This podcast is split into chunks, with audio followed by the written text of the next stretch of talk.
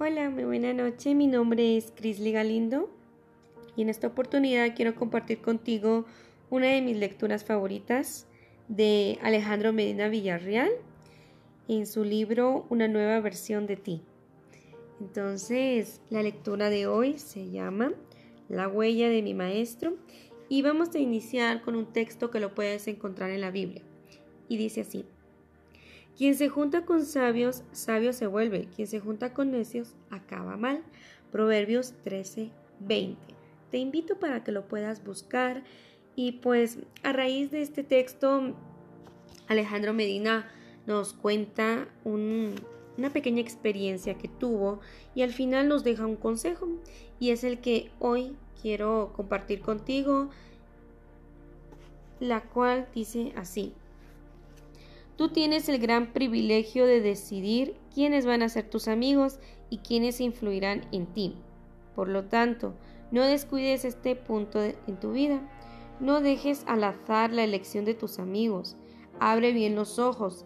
Estoy seguro de que cerca de donde te encuentras hay personas que pueden enriquecer tu vida de una manera u otra.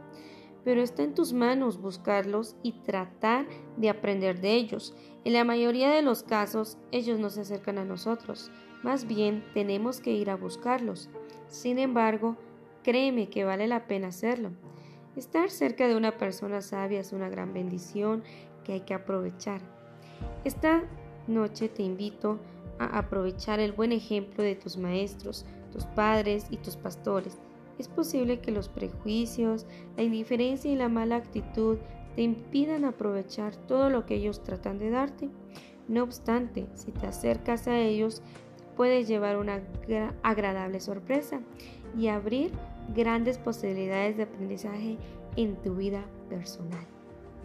Muy bien, entonces este es el consejo que nos deja Alejandro Medina y el que yo te puedo dar es que tengas mucho cuidado al momento de elegir tus amistades, ¿ok?